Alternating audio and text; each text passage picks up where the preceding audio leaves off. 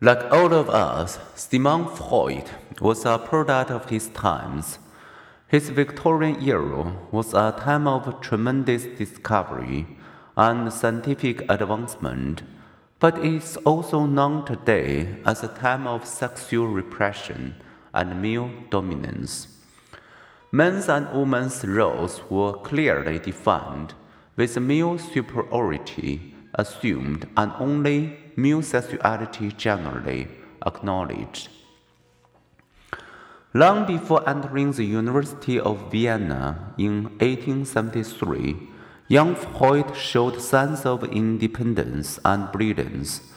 He also loved reading plays, poetry, and philosophy that he once rang up a bookstore diet beyond his names.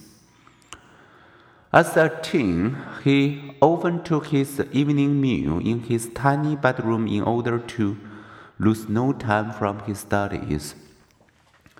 After medical school, he started up private practice specializing in nervous disorders. Before long, however, he faced patients whose disorders made no neurological sense. A patient might have lost all feelings in a hand, yet there is no sensory nerve that, if damaged, would numb the entire hand and nothing else. Freud's search for a cause for such disorder set his mind running in a direction destined to change human self understanding. But some neurological disorders have psychological causes. Observing patients led Freud to his discovery of the unconscious.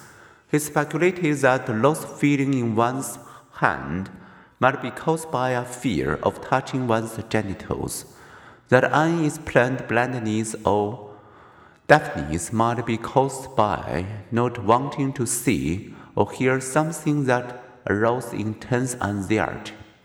After some early unsuccessful trials with hypnosis, Turned to free association in which he told the patient to relax and see whatever came to mind, no matter how embarrassing or trivial.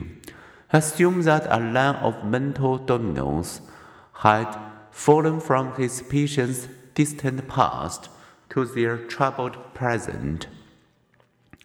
Free association, he believed, would allow him to retrace that line, following a chain of thought leading to the patient's unconscious, their painful unconscious memories, often from childhood, could be retrieved and released. Basic to Freud's theory was his belief that mind is mostly hidden, or conscious awareness is like the part of an iceberg that flows above the surface. Beneath our awareness is a larger unconscious mind this is the thoughts, wishes, feelings, and memories.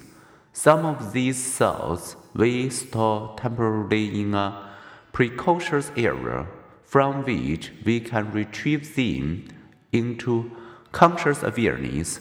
Of greater interest to Freud was a mass of unacceptable passions and thoughts that he believed we repress or forcibly block from our consciousness because they would be too unsettling to acknowledge. Freud believes that without our awareness, these troublesome feelings and ideas powerfully influence us, sometimes gaining expression in disguised forms.